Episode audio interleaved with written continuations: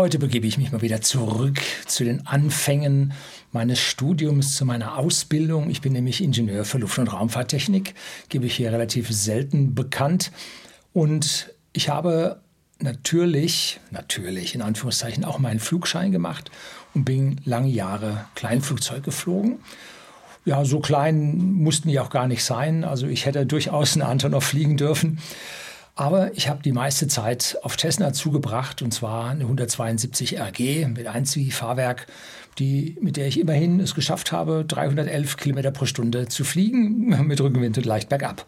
So, also das war das Schnellste, was ich mit dem Flugzeug geschafft habe. Und ansonsten durch ganz Deutschland runter bis nach Venedig, wunderschön auf dem Lido. Keine Frage hat wundervoll viel Spaß gemacht. Allerdings braucht es einen Haufen Training, damit man ja dabei bleibt. Und die Zeit habe ich leider nicht mehr gefunden, sodass ich dann meinen Flugschein 2015 habe verfallen lassen.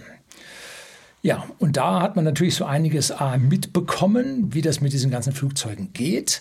Und B hat man natürlich vorher mit dem Studium der Luft- und Raumfahrttechnik die ganze Physik dahinter nun auch gelernt. Und jetzt kam die Frage von einem Zuseher, wie es denn mit dem Flug von Herrn Merz zur Hochzeit von Herrn Lindner nach Sylt gewesen wäre, weil er dort behauptet hätte, das wäre energetisch gar nicht mal so schlecht gewesen.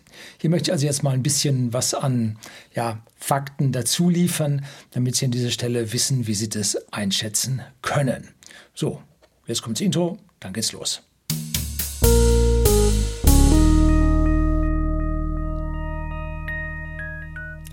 Guten Abend und herzlich willkommen im Unternehmerblog, kurz Unterblog genannt. Begleiten Sie mich auf meinem Lebensweg und lernen Sie die Geheimnisse der Gesellschaft und Wirtschaft kennen, die von Politik und Medien gerne verschwiegen werden. Und zu den Kleinflugzeugen muss man noch eine ganze Menge hier im Vorfeld erzählen, damit Sie so eine Vorstellung haben, was da abgeht. Da gibt es auf der einen Seite mal die hochoffiziellen, staatlich regulierten Flugzeuge, die nach den Joint Aviation Rules, JAR FCL, alle zertifiziert sind, überwacht werden und, und, und. Die Schadenshäufigkeit ist sehr gering. Da wird also jedes Flugzeug, was ein Problem hat, wird durch die Medien getrieben. Ist alles relativ gut. Und was kaum jemand weiß, unsere Flugzeuge, die, Sie, die Kleinflugzeuge, die Sie so brummt am Himmel sehen, die meisten davon sind über 40 Jahre alt. Das ist alles Gerät, was da oben durch die Gegend fliegt, mit riesigen luftgekühlten Motoren, die ja auch spritschluckend sind, die Afgas brauchen. Boah, also warum gibt es denn diese uralten Flieger und so viele davon? Nun, weil ein neues, einen neuen Flieger auf den Markt zu bringen, ist weitaus teurer als einen alten Flieger am Leben zu halten, denn da gibt es einen Bestandsschutz. Das heißt, es fliegen ganz viele alte mit uraltem Verbräuchen und so weiter rum. Und es gibt keine neuen, weil die Politik die Sache so höchstgradig reguliert, dass es da also nicht weitergeht. Nun, es gibt ein paar Ausflüchte davon. Und zwar gibt es diese sogenannten Ultraleichtflugzeuge. Das sind sehr leichte Flugzeuge, 450 Gramm, Kilogramm Limit oder 600 Kilogramm Limit. Und diese werden nicht durch das Luftamt reguliert, doch die 600er glaube ich schon, weiß das nicht mehr so genau, weil zu meiner Zeit gab es die 600er, die Light Sporting Aircraft, die LSA gab es da noch nicht, da gab es nur die Ultralights. Und die wurden vom Aero Club in Eigenverwaltung reguliert. Und bei denen ging alles viel, viel leichter. Und da konnte man auch auf einmal neuere, modernere Motoren einbauen. Jo, wenn man heute dann ein modernes, kleines Flugzeug, was nach Joint Aviation Rules ja, zertifiziert ist, in den Markt bringen will, dann zahlt man da eine Viertelmillion für. Also brutalste Gelder, wenn es überhaupt reicht. Und das ist nun der Unterschied zwischen den alten Fliegern, die da unterwegs sind, und die neuen Flieger, die da verhindert werden. Nun, der Herr Merz, um den es heute hier geht, der hat die Kohle und der hat natürlich auch einen neuen Flieger. Aber auch bei den neuen Fliegern gibt es noch Unterschiede, auf die ich da jetzt noch ein bisschen eingehen möchte. So, Frage von einem A.P.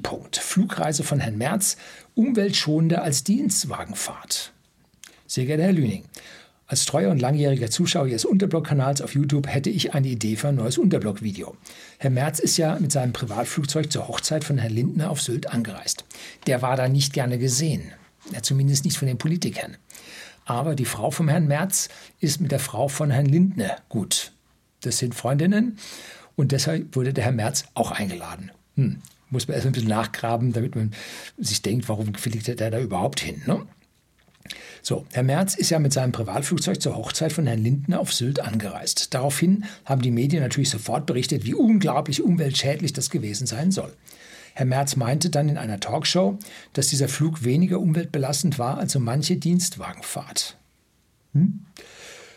Für mich als LRT, also Luft- und Raumfahrttechnik, Absolvent, sagt AP, war diese Aussage nicht überraschend, aber für die meisten Menschen sicherlich schon. Sie haben doch auch Luft- und Raumfahrttechnik studiert. Eventuell können Sie das mal durchrechnen in einem kurzen Video, was so ein Flieger auf so einer Strecke verbraucht und das mal vergleichen mit einem normalen fetten Dienstwagen von so manchem Bundestagsangestellten. Die Zuschauer werden sicherlich überrascht sein, wie effizient man in der Luft unterwegs sein kann. Mit freundlichen Grüßen. Das sind nicht Bundestagsangestellte. Das sind äh, Vertreter, äh, Vertreter unseres Willens, Repräsentanten. Allerdings kann ich das mit dem Verbrauch beim, vom Herrn, die Aussage vom Herrn Merz nicht wirklich bestätigen, denn die Diamond DA62 ist eine Twin. Das heißt, es ist eine zweimotorige Maschine, die einen höheren Grundverbrauch hat, weil sie zwei Motore grundsätzlich mal drehen lassen muss. Dafür ist sie sicherer. Wenn wir mit unseren einmotorigen einen Motorausfall haben, hatten glücklicherweise nie gehabt, sondern nur simuliert. Dann muss man Punktlandungen üben, Ziellandungen über dem Flughafen. In der Prüfung oder vor der Prüfung muss man auch Außenlandungen üben. Da fliegt man dann bis auf 50 Meter runter oder gleitet man runter mit Motor auf Leerlauf und startet dann erst durch. Dass man also wirklich diesen Flieger sicher zu Boden kriegen kann, wenn das eine Triebwerk ausfällt. Bei zweien müssen die immer trainieren, einen Triebwerksausfall und dann schauen, dass mit dem anderen Motor dann eine ordentliche Landung noch zustande bringen. Und dadurch ist bedingt ein höherer Spritverbrauch und diese zweimotorigen fliegen auch schneller, haben eine höhere Reisegeschwindigkeit, was an der Stelle also dann ja für Geschäftsreisen auch Sinn macht. Und die einmotorigen Flugzeuge, mit, der ich geflogen, mit denen ich geflogen bin, die hatten so einen Verbrauch von ungefähr 25 Litern pro Stunde.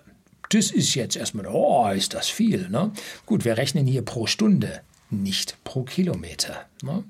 und die Maschinen fliegen dann doch relativ schnell.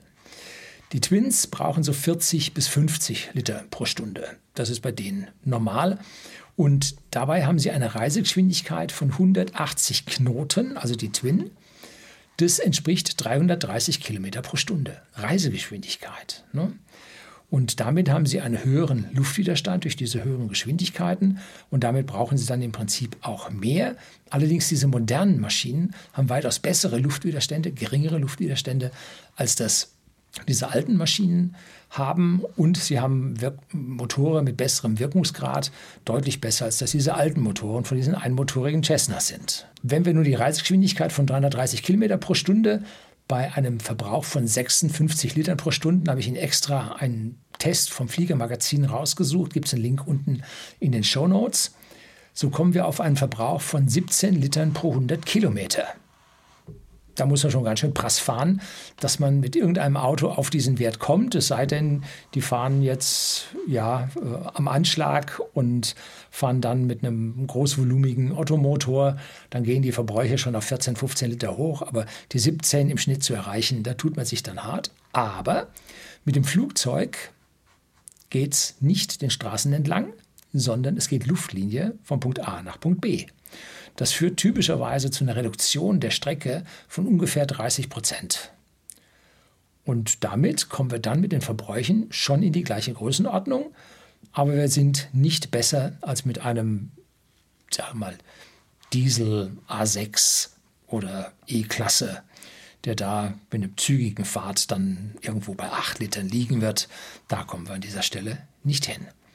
Aber es gibt jetzt auch noch andere Flugzeuge, und zwar diese Ultraleitflugzeuge, von denen ich erzählt habe, die ja mehr und mehr am Kommen sind und diese hohen Regularien für die JFCL-Lizenzen und die entsprechend lizenzierten Flugzeuge haben dazu geführt, dass die kleinen Privatpiloten, die also sporttechnisch durch die Gegend fliegen wollen, jetzt nicht den aufwendigen Flugschein wie einer meiner gemacht haben, sondern die dann mit ihrem Ultralight fliegen und diese Unterleitflugzeuge, wie gesagt, haben so 450 oder 600 Kilo Gesamtmasse mit Person und Beiflieger und äh, Sprit da drin. Das sind also ganz schön leichte, sehr leichte äh, Konstruktionen.